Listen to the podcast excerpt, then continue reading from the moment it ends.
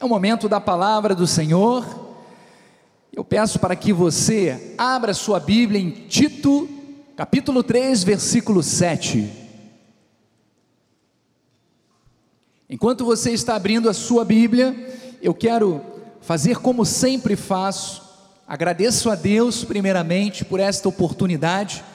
Agradeço por estar aqui como instrumento santo, vivo e agradável ao Senhor que é o culto racional, servindo a este Deus maravilhoso, sendo um instrumento nas Suas mãos. E a minha oração a Deus é que Deus me use de forma grandiosa e extraordinária, conforme a Sua vontade, para que através da minha vida eu possa abençoar também a Sua vida, amém? Quero agradecer ao nosso apóstolo Miguel Ângelo, a nossa bispa primaz, doutora Rosana, nosso apóstolo que está neste momento de descanso Glórias a Deus, apóstolo, pela sua vida. Nós cremos que em breve o nosso apóstolo estará de volta ministrando uma palavra poderosa às nossas vidas. Estamos numa expectativa muito grande para aquilo que Deus irá falar pelo seu intermédio, apóstolo. Receba o nosso carinho, o nosso amor. Quero agradecer também a família apostólica que está aqui, Bispo André, Bispa Cristiane lá em cima, a minha esposa e os meus filhos que estão nos assistindo nesse momento pela internet. Amo vocês, vocês são o amor da minha vida. Receba também o meu carinho. Quero agradecer a todos aqueles que trabalham neste ministério, desde o Rodolfo Joás, Bispo José Carlos, Mussalã, Antônio Carlos, todos, os ministros da casa do Senhor lá atrás, o Bispo Jorginho e toda a equipe, sociabilidade, todos, todos aqueles que trabalham para que este culto aconteça com excelência e aqueles também que trabalham traduzindo as línguas, em nome de Jesus. O tema desta noite, justificados, você pode dizer com seus lábios, justificados pela graça. E o versículo tema, Tito, capítulo 3, versículo 7, diz assim: a fim de que, justificados por graça, nos tornemos seus herdeiros, segundo a esperança da vida eterna. Você recebe esta palavra, feche os seus olhos, Deus amado e bendito. Obrigado, Senhor, por esta noite poderosa. Já tivemos um culto pela manhã maravilhoso, abençoadíssimo, Pai. E neste momento, eu quero declarar, Senhor, que eu seja instrumento nas tuas mãos, para que através desta palavra vidas possam ser transformadas e a consciência do poder da justificação esteja, Senhor, avivada na mente e no coração do seu povo. Assim com fé, Senhor, nós cremos que esta semente, ela já está caindo em nossos corações como uma semente que cai numa terra fértil e começará, Senhor, desde então a germinar, a brotar ramos e a frutificar de forma grandiosa em nome de Jesus. Assim nós oramos e o povo de Deus uma vez mais diga amém e amém. Graças a Deus. Muito obrigado, Bispo Quimio Lins. Amados do Senhor, eleitos de Deus, conhecer a graça do nosso Senhor Jesus Cristo e o plano da justificação entender o plano espiritual perfeito de Deus para cada um de nós. Nós precisamos estar firmes sobre os fundamentos da doutrina que orienta as nossas vidas, para que jamais sejamos abalados ou balançados por qualquer vento de dúvida ou de incredulidade. O nosso apóstolo, ele tem trazido novamente profundos estudos sobre salvação, sobre justificação pela graça, que é justamente aquilo que nos dá o direito à salvação eterna. Então diga: justificação nos dá o direito à vida eterna, à salvação eterna. Então precisamos trazer sempre o conhecimento dessas verdades à nossa mente. Porque vivemos dias maus, vivemos dias confusos, mas os nossos pensamentos, a nossa mente, ela precisa estar firmada naquilo que nós cremos. Até porque para que nós possamos fazer uma defesa do Evangelho da Graça com propriedade, com sabedoria, com alicerces profundos. Então, o nosso ministério, ele tem essa responsabilidade. Que responsabilidade, bispo? A responsabilidade de ensinar com fundamento. Você está num lugar aonde a palavra que é pregada tem fundamento, tem raízes profundas, tem alicerces profundos. E veja que é justamente isso que Paulo fala, lá em Efésios 6,14. Olha só que recomendação o apóstolo Paulo faz. Diz assim: estai, estai pois, firmes Veja que não é oscilante, não é duvidoso, não é, sabe, com incredulidade. Não, ele diz: estai, pois, firmes, cingindo-vos com a verdade e revestindo-vos com a couraça da justiça. Esta é a forma, este é o padrão que nós seguimos em nosso ministério. Mas veja que infelizmente, ainda há muitos cristãos que não vivem desta forma plena a sua vida espiritual. Mas sabe por quê? Por causa da falta do conhecimento. A falta do conhecimento faz com que os cristãos não desfrutem dos benefícios da cruz de Cristo, que já foram gratuitamente outorgados para a vida deles. Mas graças a Deus, uma vez mais eu digo, porque nós pertencemos a um ministério onde nos alimentamos de alimento sólido. É uma palavra que tem substância, que tem propriedades e que é confirmada com a palavra de Deus na Bíblia Sagrada. Então, amados, nesta noite, vamos voltar ao estudo da justificação e dos seus aspectos, porque isto é a base para a nossa vida cristã. Para entender corretamente todo o plano de Deus para a salvação dos seus eleitos, a pessoa precisa compreender, primeiro, o intuito e o efeito espiritual da justificação. Sabe por quê? Porque a manifestação da graça de Deus para a salvação só foi possível por causa da justificação. Você só é salvo porque você se tornou justo. Deus tornou você justo.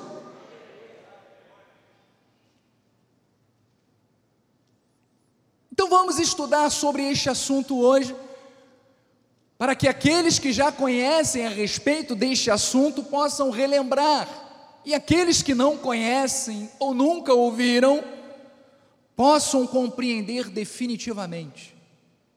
Então, o primeiro ponto que eu quero tratar com você é a respeito do significado desta palavra chamada justificação. Nós temos aí justificação do grego dikaio, que significa declarado justo. Então, é um pagamento legal da culpa e o veredito sobre o pecador que se torna justo perante Cristo. Então veja que ser declarado justo ou justificado significa que foi pago um preço, houve uma fiança paga por cada pecado nosso cometido. que nos tornou acessíveis a Deus. Então veja que vamos ver agora como é que funcionava este processo de justificação no antigo pacto. Veja que na lei era necessário que fossem oferecidos sacrifícios para perdão de pecados, ou seja, para justificação diante de Deus. Então veja que a lei foi dada a Moisés como sendo parte de uma aliança que Deus havia feito com o seu povo de Israel ao tirá-los lá do Egito. Deus fez uma aliança com o povo de Israel. E veja que esta aliança, ela deveria ser rigorosamente cumprida. E aqueles que a transgredissem em algum aspecto, você poderia fazer tudo certo, mas se você tropeçasse em um aspecto, você já anulava tudo aquilo que você havia feito de certo.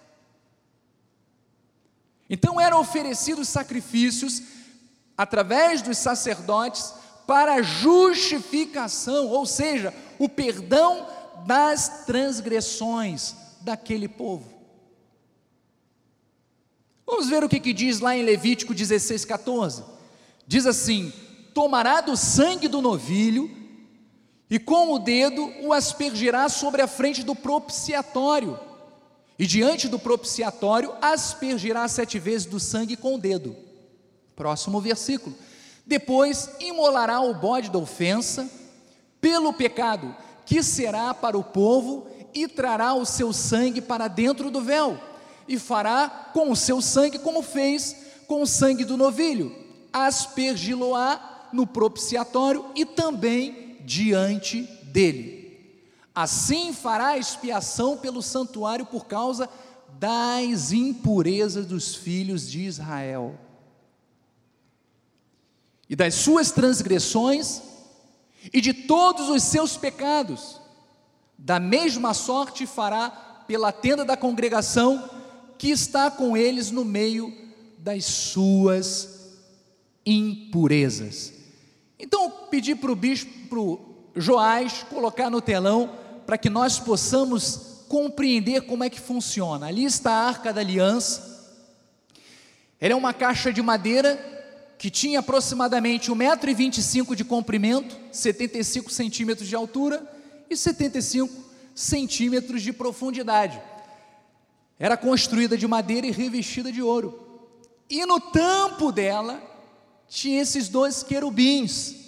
E é justamente neste tampo que era chamado propiciatório, aonde o sacerdote, o sumo sacerdote ia lá e aspergia. Você está vendo ali a ilustração mostrando a mão aspergindo o sangue. Isto era feito sete vezes. Então veja que na arca da aliança que Deus mandou Moisés construir, havia uma tampa como foi explicado. Então veja que uma vez por ano, uma vez por ano, no dia da expiação, conhecido também como dia do Yom Kippur, o sumo sacerdote, que era o mediador entre Deus e os homens, entrava no lugar santíssimo e queimava incenso sobre o propiciatório, até que este ficasse envolto em fumaça. Depois, o sangue de um novilho era aspergido sobre o propiciatório sete vezes.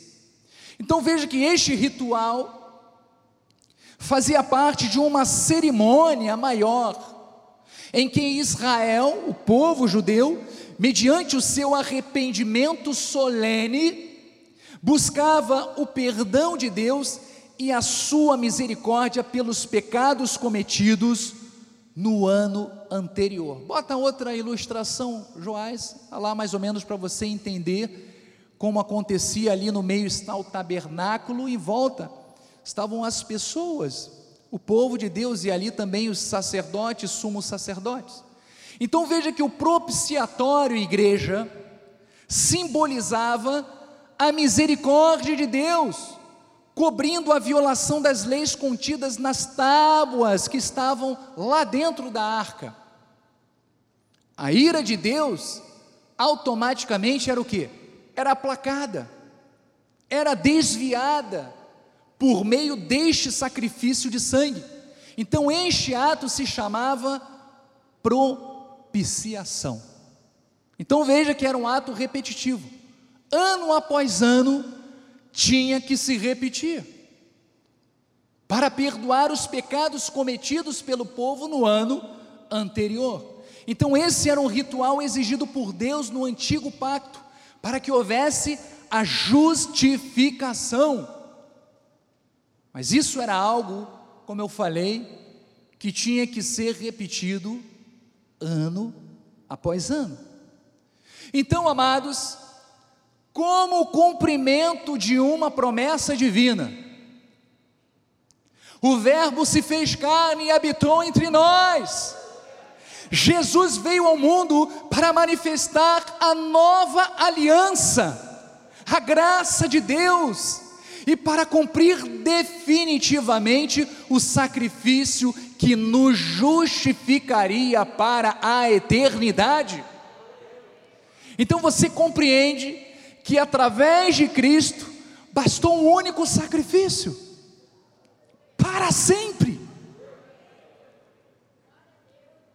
E, e mais, amados, Naquela época, no velho pacto, se você cumprisse tudo certinho, mas chegasse e falhasse em um só mandamento, tudo aquilo que você havia feito era anulado. Você estava impuro, imperfeito diante de Deus. Tinha que esperar na época do Yom Kippur para você receber o perdão e Deus aplacar a ira dele do seu povo. Mas na graça de Deus, graças ao Cordeiro perfeito, de uma vez por todas ele nos trouxe a justificação. Amados, isto tem que celebrar, você tem que celebrar esta alegria e esta vitória de Cristo na nossa vida. Porque isto é o que nos garante a salvação. Só os justos herdarão a salvação. Então veja que nós fomos justificados eternamente pelo sangue de Jesus. A lei foi o antigo pacto baseado em obras da carne. E veja que o fim da lei é Cristo, para que a justificação fosse dada ao que crê pela fé. Pela fé. Paulo fala isso em Romanos 10, 4, diz: Porque o fim da lei é Cristo, para a justiça de todo aquele que crê. Quantos creem nesta justiça, digam amém. Nós cremos, nós confiamos nesta justiça de Deus. Então, neste novo pacto, Jesus foi o cordeiro que foi sacrificado pelo perdão dos nossos pecados. E olha que interessante, Paulo não diz que a justiça vem para os que sacrificam a sua carne ou realizam obras da carne, não. Porque veja, neste novo pacto está baseado exclusivamente por fé, não por obras, mas por fé. Então, amados, esta é a conclusão que existe, esta é a confusão, perdão, que existe na mente de milhares e milhares de cristãos. Eles não conseguem compreender isto. Não entendem que Jesus já finalizou de uma vez por todas o primeiro pacto e automaticamente instituiu uma nova aliança que está baseado apenas naquilo que cremos. Ou seja, a justiça é para aqueles que creem no Senhor Jesus Cristo. Então, quem tem fé na obra da cruz do Calvário, está espiritualmente justificado diante de Deus. Você está justificado diante de Deus. Vire para o seu irmão e diga isto: você está justificado diante de Deus. Não há acusação, não há condenação. Paulo fala isso aos Romanos, lá em Romanos 3, 21, diz assim: Mas agora, sem lei, veja que não existe mais lei, se manifestou a justiça de Deus, testemunhada pela lei e pelos profetas. Justiça de Deus mediante a fé. Fé em obras.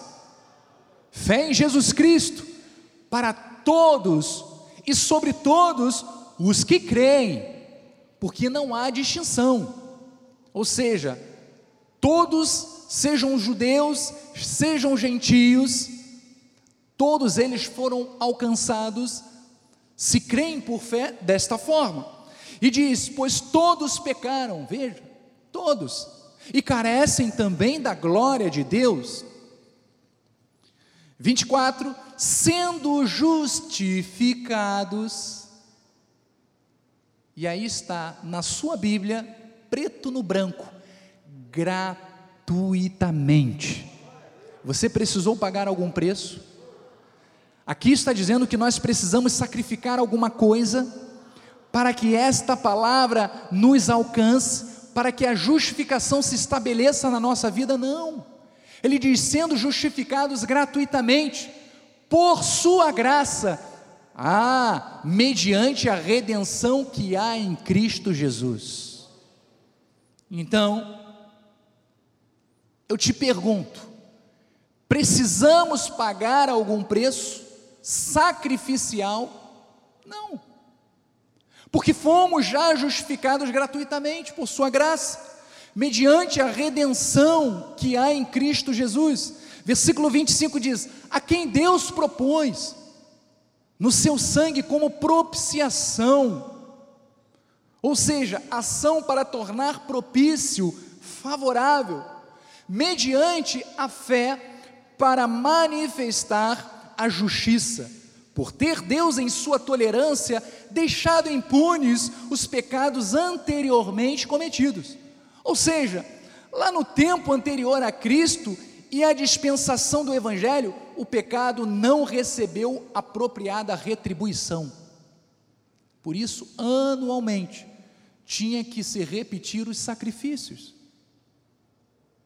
Versículo 26: Tendo em vista a manifestação da sua justiça no tempo presente, para Ele mesmo, ou seja, para Deus, ser justo e o justificador daqueles que têm o que? Fé em Jesus. Então veja que aqueles que têm fé em Jesus se tornam justos diante de Deus. Então diga para o seu irmão: nós estamos justificados diante de Deus.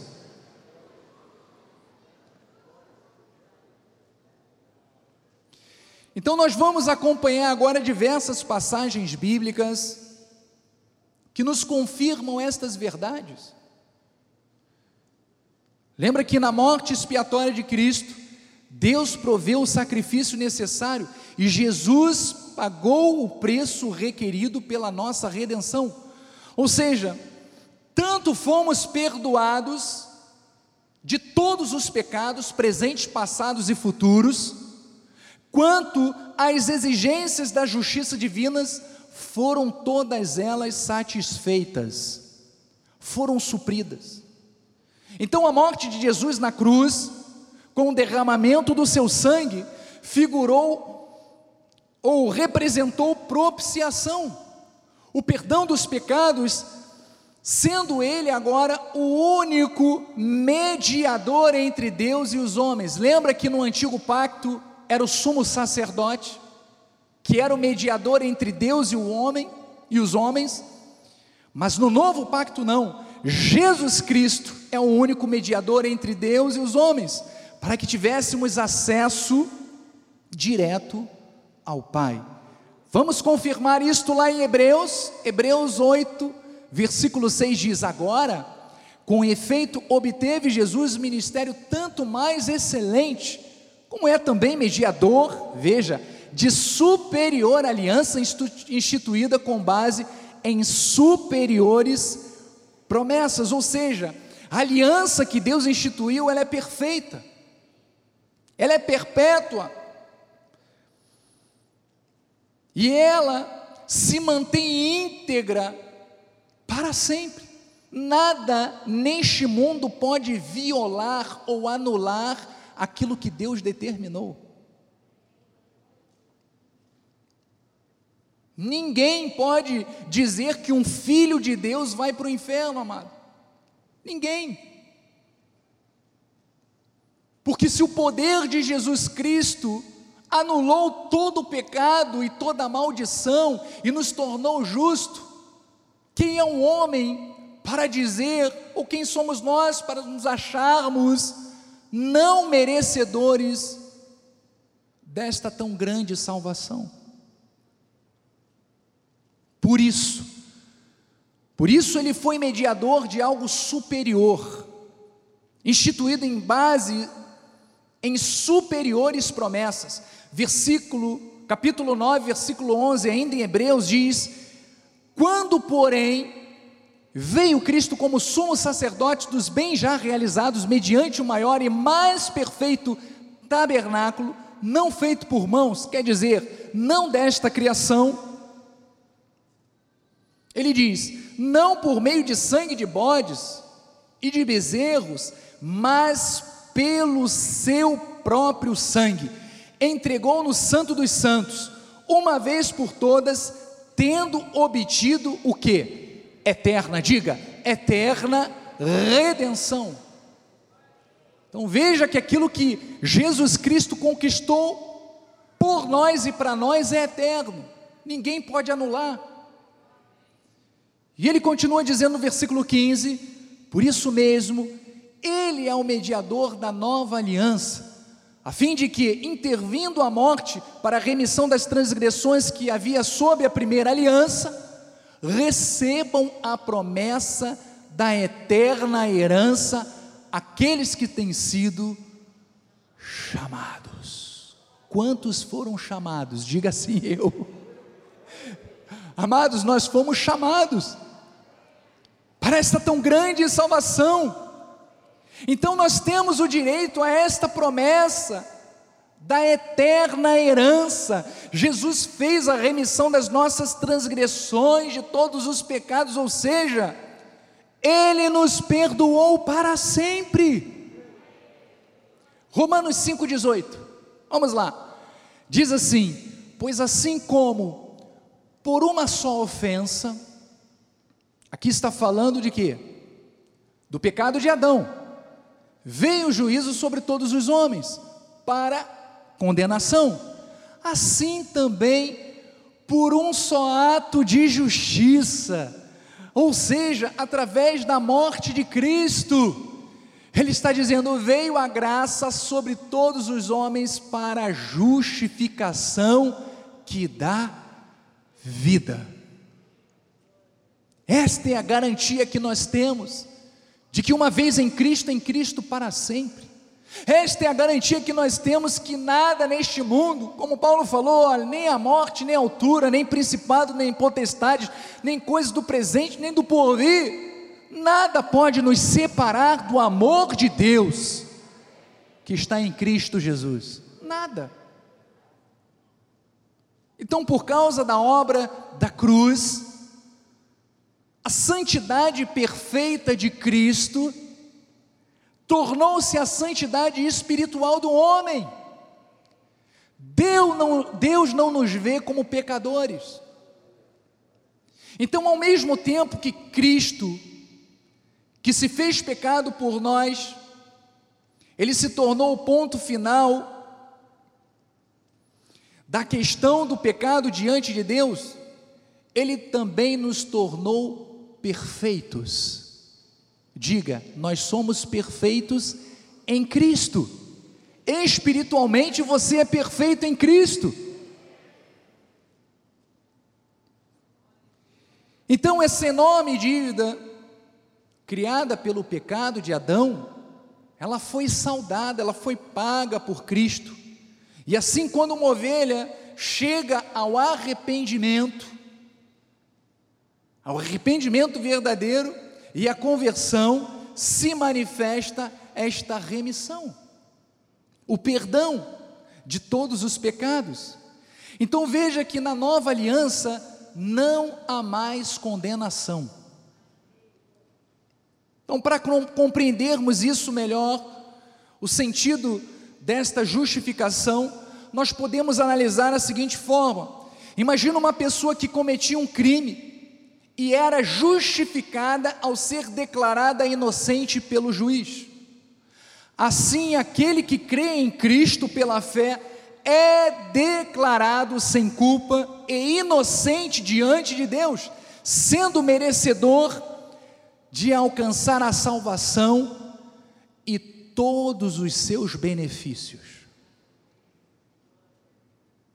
Então veja que eu não preciso subir no monte, eu não preciso jejuar, eu não preciso me batizar, eu não preciso fazer corrente, eu não preciso fazer votos, eu não preciso fazer nada, eu tenho que crer. Crer somente que aquilo que Jesus Cristo fez na minha vida, Ele me transformou numa nova criatura. E a certeza que eu tenho daquilo que Ele fez na minha vida, me motiva, me impulsiona a vivermos o Evangelho de Cristo.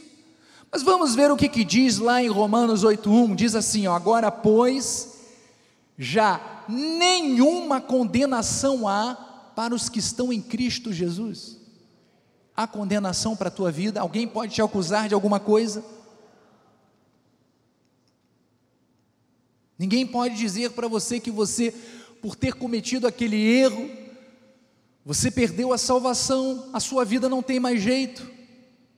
Porque quando você confessa a Cristo, você está dizendo: Eu creio que o sangue de Jesus me lavou, me transformou, e agora eu tenho acesso à salvação eterna. Então, amados, uma das principais armas do inimigo é lançar dardos de culpa na mente das pessoas, para que elas fiquem se lembrando dos erros que cometeram em sua vida, para que as pessoas não progridam espiritualmente, para que não exerçam a autoridade espiritual que recebeu de Cristo. Então jamais permita que esse tipo de sentimento ganhe espaço na sua mente ou no seu coração, porque você já foi perdoado e inocentado para sempre. Mas quem sabe, talvez, alguém nos assista e tenha cometido erros tão terríveis que não consegue avançar tamanho peso na alma em função do sentimento de culpa que esta pessoa carrega. Mas olha, hoje é o dia da sua libertação em nome de Jesus. Entregue para o Senhor todo o fardo de culpa, tudo aquilo que te aprisionava, tudo aquilo que gerava culpa a você, um sentimento de culpa ao seu coração, entregue, lance nesta noite diante do Senhor e siga em frente, siga livre, em paz, com a certeza de que o sangue de Jesus perdoou todos os teus pecados. Todos. Então, de hoje em diante, você pode recomeçar uma vida nova, viver a vida com uma, como sendo uma vida de uma nova criatura, que deixou para trás todo o passado, tudo aquilo que você viveu, tudo aquilo que era contra Deus, você deixa para trás e prossiga para uma nova carreira, uma nova vida em Cristo Jesus.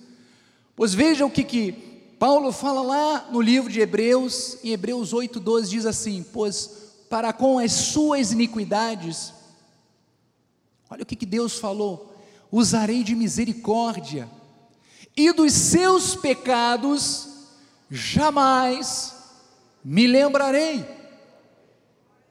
Igreja, se Deus não se lembra mais dos nossos pecados, quem somos nós para ressuscitá-los?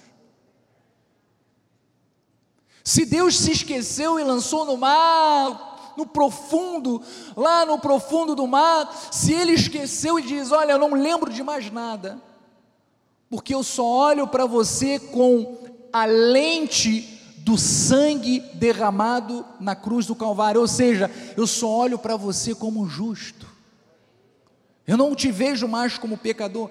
Quem somos nós? Para trazermos à memória pensamentos negativos.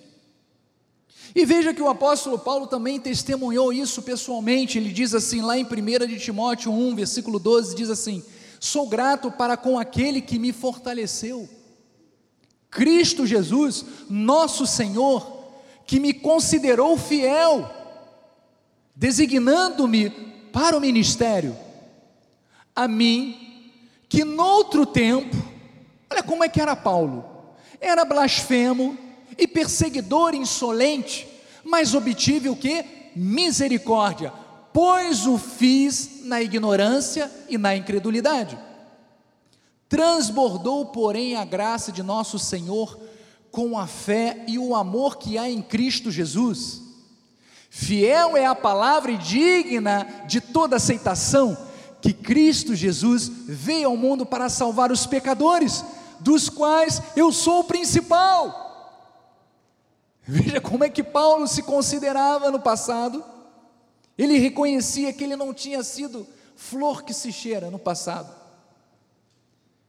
Mas ele viu que o amor de Deus é tão infinito, é tão grandioso, que foi capaz de anular tudo aquilo que ele cometeu no seu passado. E mais, o trouxe para uma missão especial. Você pode imaginar aquilo que Deus pode fazer na tua vida? O que, que Deus está fazendo na tua vida?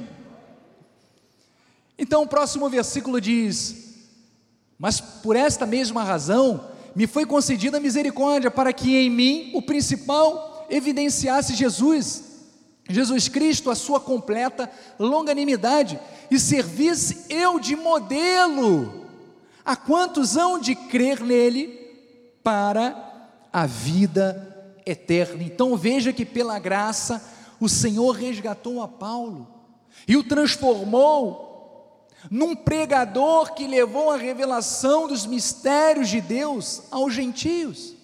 Então não importa o que você tenha feito, ou quem você tenha sido no passado, o Senhor tem uma nova história para a sua vida. E você pode viver sim, a partir de hoje, em paz, com a certeza de que Deus já te reconciliou com Ele. Romanos 5,1: Justificados, pois, mediante a fé. Temos paz com Deus por meio do nosso Senhor Jesus Cristo, por intermédio de quem obtivemos igualmente acesso, pela fé Veja que em todo momento, Paulo está deixando bem convicto que tudo isso que nos alcançou foi através da fé. A esta graça na qual estamos firmes e gloriamos-nos na esperança da glória de Deus. Então, igreja, todos nós temos paz com Deus por meio do sangue de Jesus, e todos nós temos igualmente acesso a Ele. Todos os cristãos deveriam compreender estas verdades para viverem felizes e em paz. Por isso precisamos pregar esta palavra ao mundo. Esta palavra não pode ficar algemada, assim como não está, porque ela está sendo ministrada agora através da internet, chegando a milhares e milhares de lares. Mas isto não é o suficiente. Como eu fiz a oração no início, do começo da pregação da palavra, que cada vida, que cada um de nós seja um propagador desta palavra, porque a semente está sendo semeada no seu coração, e ela precisa germinar, ela precisa dar frutos e que você possa ser este multiplicador desta palavra, para que pessoas que você conhece, ou quem sabe Deus coloque diante de você, possam entender que não existe condenação para aqueles que estão em Cristo Jesus. Pelo contrário, há justificação e a salvação. Então, Colossenses 1,13 diz: Ele nos libertou do império das trevas e nos transportou para o reino do Filho do seu amor, no qual temos a redenção, ou seja, a salvação e a remissão, que significa o que? O perdão dos pecados. Então, amada igreja, Jesus foi o único sacrifício com efeito eterno. Lembra que nós aprendemos e nós rememoriamos aquilo que acontecia no velho pacto, ano após ano, mas através de Cristo, o único e eterno sacrifício, que ele tornou o homem espiritualmente justificado, com direito à vida eterna. Então, compreendidas estas questões, nós temos que ter algo muito firme em nossos pensamentos, porque reconhecermos a obra de Cristo e a nossa atual posição espiritual de um verdadeiro justo, de um salvo, de um eleito, de um predestinado, isto tem que fazer em nós trazermos a responsabilidade de confirmarmos estas verdades. O que eu quero dizer é que saber destas vantagens e disso que Deus fez por nós faz com que através do nosso dia a dia, através do nosso comportamento, através de tudo aquilo que nós fazemos, precisemos confirmar a nossa salvação. O que, que eu quero dizer? Quando eu faço as coisas que agradam a Deus, não faço para obter a salvação, mas faço porque confirmo aquilo pelo qual eu fui alcançado. Todos estão compreendendo? Eu não preciso fazer as boas obras que Deus preparou de antemão para que eu andasse nelas, para que eu alcance alguma coisa. Não, eu faço isso porque eu fui alcançado. Ou seja, eu dou bom fruto porque eu sou uma boa árvore. Ou eu era uma má árvore? Não, eu sempre fui uma boa árvore. Ou seja, eu faço parte de um projeto perfeito de Deus. Eu sou um eleito, eu sou um predestinado, ou seja, eu sempre pertenci a Deus. É claro que durante, antes de confessá-lo como Senhor e Salvador, eu andava no tempo da ignorância, mas eu sempre fui um salvo. E veja que, quando eu confesso como Salvador, eu automaticamente confirmo através da minha existência através dos meus frutos, através das minhas atitudes, que aquilo que Cristo fez na minha vida é para sempre. Então veja que a compreensão desta fé, da obra de Cristo, ela gera maturidade espiritual com responsabilidade. E libertação da escravidão do pecado com a consciência do dever de uma vida transformada. Ou seja, espiritualmente estamos perfeitos, porém, enquanto em vida, devemos buscar diariamente, com a ajuda do Espírito Santo, obedecermos a Deus como forma de gratidão, não como fardo, como resultado da transformação de vida gerada pelo Evangelho da graça de Deus na minha vida. Então veja o que, que Paulo fala lá em Romanos 6,15. E daí? Havemos de pecar porque não estamos debaixo da lei e sim da graça? O que, que ele responde? De modo nenhum, não. Não sabeis que que daquele a quem vos ofereceis como servos para obediência, desse mesmo a quem obedeceis sois servos, seja do pecado para a morte, ou da obediência para a justiça. E ele diz: mas, a graça, mas graças a Deus, porque outrora, escravos do pecado, contudo viestes a obedecer de coração a forma de doutrina que fostes entregues.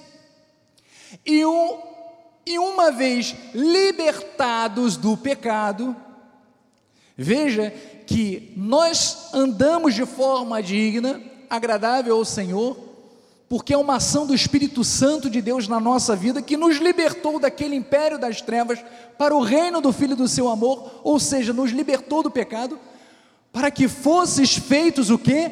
Servos da justiça. Então, amados, nós agora somos servos da justiça. E como é que vive um servo da justiça? Agindo justamente. Então, uma vez que a pessoa se converteu e recebeu o Evangelho da graça, ela deve decididamente abandonar a vida pecaminosa. Mas como isso é possível, bispo? Gálatas 5,16 diz assim: Digo, porém, andai no espírito, e jamais satisfareis a concupiscência da carne, os desejos da carne então veja que andar no Espírito é viver dentro da vontade do Senhor para nós. É resultado de uma vida comprometida com a justificação outorgada pelo sangue de Jesus. E veja o que diz em 1 de João 3,9: olha, todo aquele que é nascido de Deus, somos nós, não vive na prática do pecado. O cristão que é nascido de Deus não pode viver. Amados, quando nós erramos um pouquinho, já nos sentimos constrangidos. Porque o nosso amor por Deus é tão grande que o errar nos constrange. Como é que eu posso errar diante de um Deus tão bondoso, que fez tanto por mim, que me abençoou tanto? Então, um cristão que é regenerado, que é transformado, que é nascido de novo, ele pensa desta forma. Por isso, ele não vive mais na prática do pecado. Olha que interessante. Pois o que permanece nele, o que permanece em você, é a divina semente. Ora, esse não pode viver pecando porque é nascido de Deus. Amados, nós somos nascidos de Deus, nós temos que dar bom testemunho, nós temos que ser exemplo para esta sociedade. Não adianta nós botarmos né, uma carapaça, uma persona quando vamos para a igreja e lá no nosso trabalho, em casa, seja onde for, nós, sabe, nós deixamos de lado e personificamos uma outra criatura. Não. O transformado, o lavado pelo sangue, ele não vive mais em pecado, ele abandonou este velho mundo, ele vive para o Senhor. Então, esta divina semente, ela deve germinar em nós, ela deve crescer em nós, ela deve multiplicar em nós em qualidade que resultam da ação do Espírito Santo. Então a semente incorruptível que está dentro de você e que te fez, te tornou uma pessoa transformada, tem que germinar este fruto do Espírito: amor, alegria, paz, longanimidade, benignidade, bondade, fidelidade, mansidão, domínio próprio. Contra estas leis, contra essas coisas não há lei. E os que são de Cristo Jesus crucificaram. Crucificaram a carne com as suas paixões e concupiscências. Se vivemos no espírito, ou seja, se nós passamos a agir conforme seres espirituais, andamos também no espírito. Ou seja, por meio dele, como agente de uma nova vida. Então, igreja, quem vive o fruto do Espírito, vive de forma consciente do seu chamado. Viver no Espírito é viver consciente, sabendo a importância do seu chamado.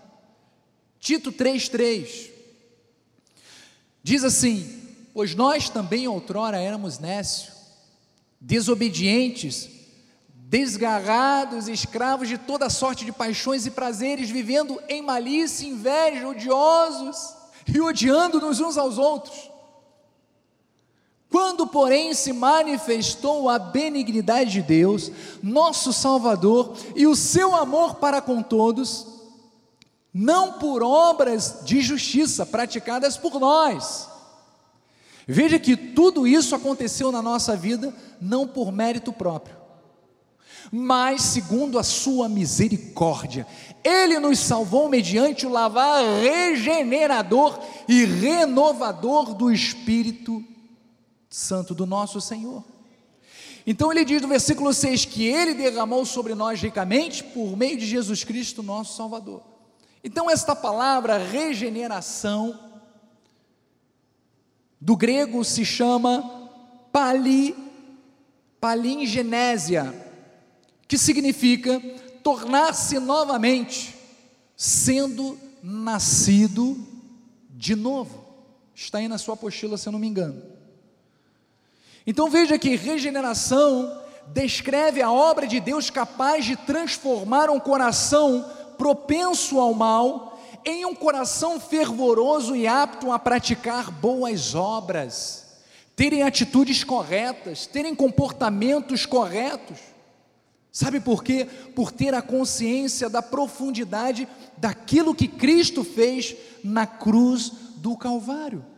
Então, uma vez que esta obra é realizada em nós, nós podemos tomar posse da nossa herança. Versículo 7 continua dizendo, vai lá, versículo 7. Ele diz: a fim de que, justificados por graça, nos tornemos o que? Seus herdeiros, segundo a esperança da vida eterna. Fiel é esta palavra, certamente e quero que no tocante a estas coisas, faças afirmação, confiadamente, para que os que têm crido em Deus sejam solícitos na prática de quê? De boas obras. Você está percebendo que o Espírito Santo está falando para cada um de nós? Nós que confirmamos isso, nós devemos sim sermos solícitos na prática de boas obras. Estas coisas, olha, são excelentes e proveitosas aos homens. Então todo cristão deve ter um ser um diferencial nesta sociedade. Suas boas obras devem apontar para aquele que o escolheu, que o chamou, que o justificou. Aquele que foi salvo pela graça também foi purificado dos pecados tendo recebido o poder renovador do Espírito Santo com abundância, estando totalmente apto para praticar as boas obras para as quais foi chamado de antemão para praticá-las. Então, agir de outra maneira seria totalmente contraditório com tudo aquilo que envolve uma vida de cristão. Se eu vivo totalmente contrário àquilo que a palavra de Deus me diz, significa que eu não estou sendo cristão. Significa que eu não fui transformado. Significa que eu confessei simplesmente da boca para fora, mas não no lado íntimo do coração.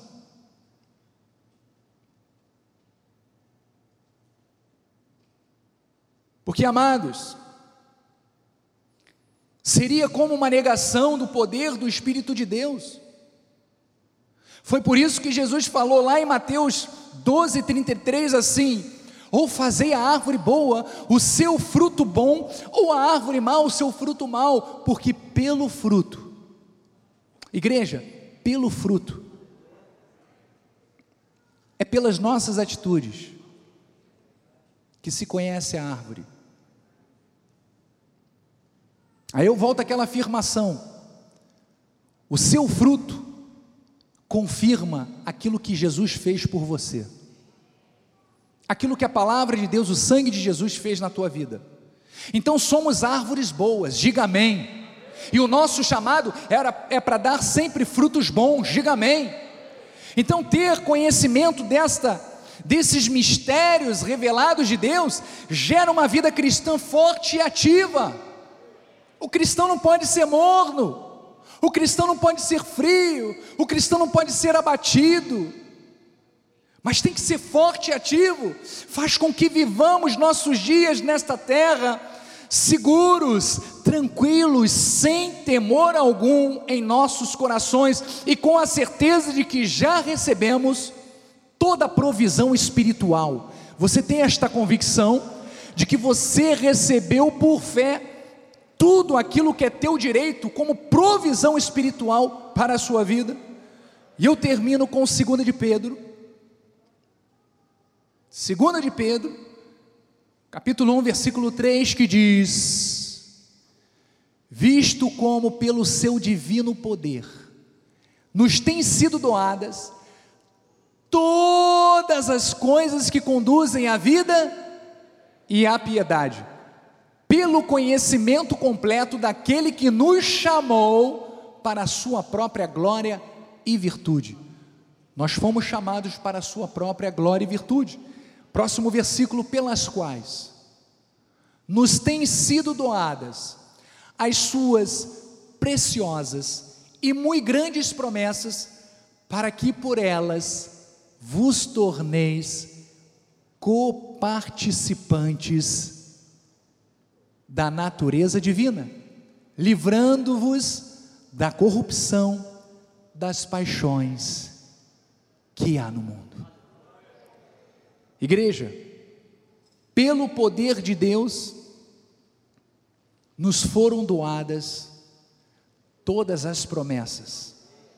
Estamos habilitados, diga, eu estou habilitado para viver livre do pecado e viver somente pela graça de Deus.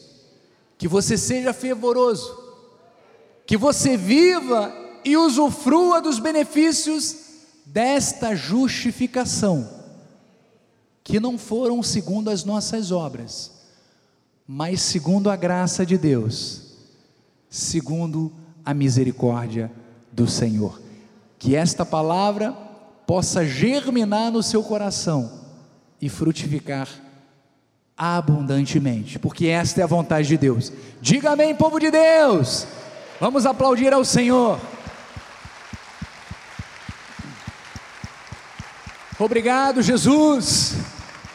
Obrigado porque tivemos uma hora, Senhor, de conhecimento, uma hora, Senhor, de aprendizado, uma hora, Senhor, confirmando a obra preciosa que o Senhor fez por nós na cruz do Calvário.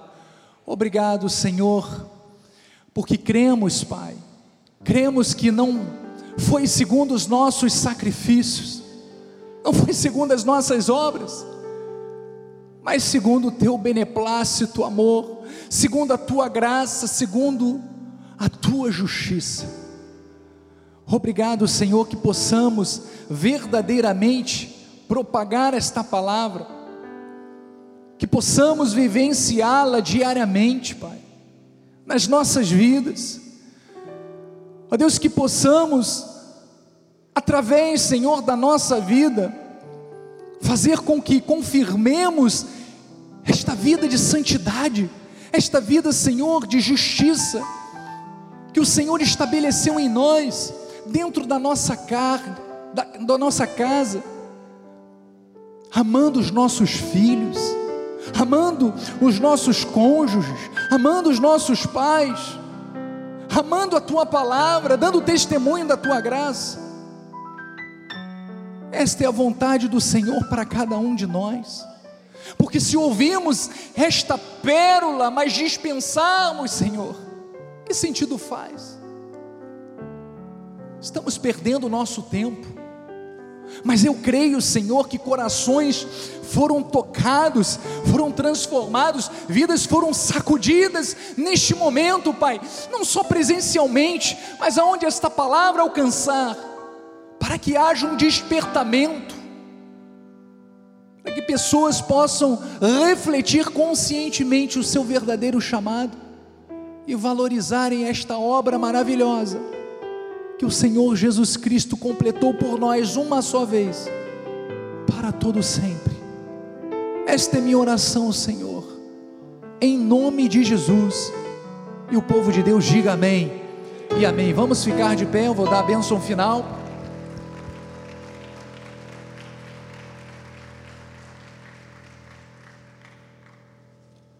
Senhor Jesus Cristo, tendo suas mãos, Senhor Jesus Cristo, sairemos em paz deste lugar, crendo que o Espírito Santo de Deus estará nos guiando para os melhores caminhos, nos tornando invisíveis diante dos nossos adversários, nos protegendo de todo mal, nos abençoando, Senhor, para que as tuas promessas, essas que acabamos de ler, Senhor, lá em Pedro, que contribuem para a vida e a piedade que já nos foram otorgadas, se manifestem diariamente na nossa vida, que tenhamos uma semana abençoada, rica da tua provisão, ó Deus, que tenhamos uma semana próspera, Senhor, que vejamos os teus sinais, prodígios e maravilhas se manifestarem de forma grandiosa em nossas vidas, e que a tua graça, a tua paz, a misericórdia e, as doces consolações do teu Espírito Santo sejam com todos hoje e para todo sempre. E os justificados digam amém, amém e amém. Graça e paz. Tenha uma semana abençoada. Não saia sem antes verbalizar para o seu irmão e dizer: ó, fomos justificados para sempre.